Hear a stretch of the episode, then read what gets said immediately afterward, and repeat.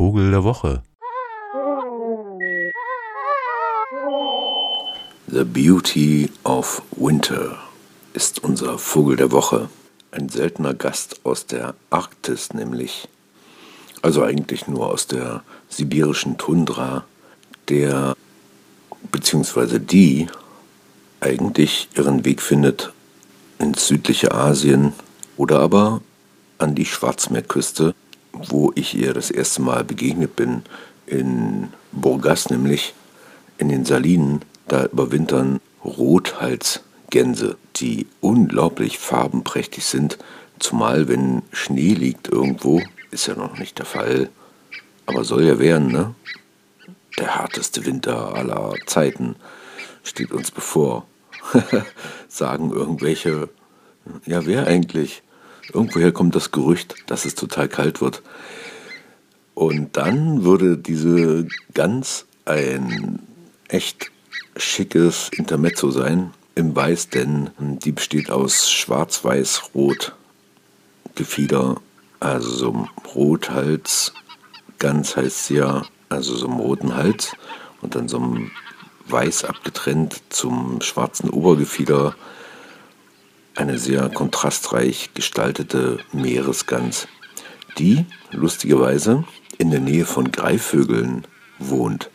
Also es gibt so kleine Kolonien, die von sieben oder fünf oder sieben Vögeln bis hin zu 30 sich ansiedeln, da wo arktische Greifvögel wohnen, die ja zum Beispiel dafür sorgen, dass der Polarfuchs oder andere Raubtiere, die den Jungen gefährlich werden könnten, fernbleiben. Und dann fühlt sie sich wohl, ja. Und die Greifvögel selbst, die jagen ja nicht in unmittelbarer Umgebung ihres Horstes. Das heißt, da ist dann auf einmal so eine lustige Jägeropfer oder heißt es Opfer heißt es ja wahrscheinlich nicht, sondern Futter. Jäger-Futter-Beziehung ausgesetzt. Und dann genießt sozusagen die Rothalsgans die Nähe des gefährlichen eigentlichen Feindes. Das finde ich eigentlich ziemlich gut. Wenn sich die Rothalsgänse mal finden, so als Paar, dann bleiben sie ihr Leben lang zusammen. Und das kann mal 30 Jahre dauern. Und heißt, wenn sie dann unterwegs sind, auch, dass sie zusammen verreisen nach Süden. Also zum Beispiel hier auftauchen. Das heißt, so eine einzelne Rothalsgans, wenn man die jetzt hier sieht, da weiß man schon, ja, da hat irgendwas nicht geklappt. Die ist sozial vereinsamt, sozusagen. Ähm, oder ist eben einfach ein Jungvogel.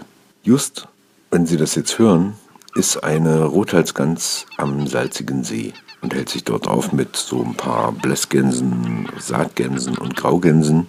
Denn jeden Winter verirren sich so vielleicht 10, 20 Rothalsgänse nach Deutschland an den verschiedensten Stellen.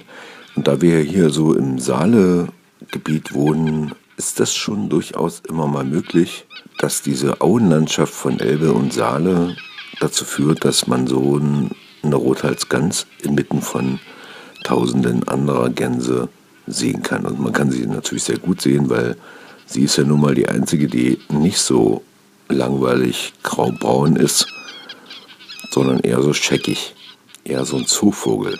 Und so kommt es natürlich auch vor, dass aus den Zoos immer mal eine Rothalsgans ausbricht, die da gehalten wird, um die Zuschauer zu erfreuen, die Besucher. Und so kann man schon immer mal auch in Europa im Sommer eine Rothalsgans sehen, aber dann ist sie mit Sicherheit ein Zooflüchtling. So dass also beim großen Hochwasser 2013 in Halle auch mal im Sommer Rothalsgänse zu sehen waren, die wahrscheinlich dann durch irgendeinen überfluteten Zoo hier aufgetaucht sind.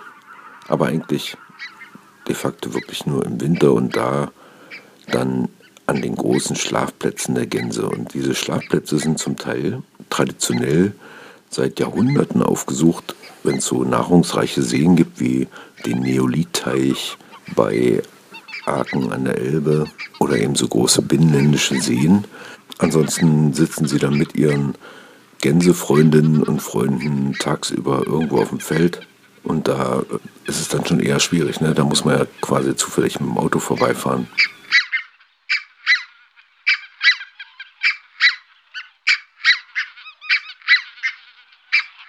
Der Ruf der Rothalsgänse ist auch besonders, aber wenn man jetzt so tausende Gänse hört, dann fällt der Ruf natürlich eher nicht so auf. Das heißt, den wird man so jetzt hier zum Beispiel eher im Brutgebiet in der Tundra hören. Ja, unser Vogel der Woche ist einer, der die Wintertage so ein bisschen bunter macht. Und gerade ist es ja wirklich nun extrem grau, dieser scheiß November. Und da kann man eine solch bunte Erscheinung durchaus mal richtig feiern. Mit Vogel der Woche, die Rothalsgans. Vogel der Woche.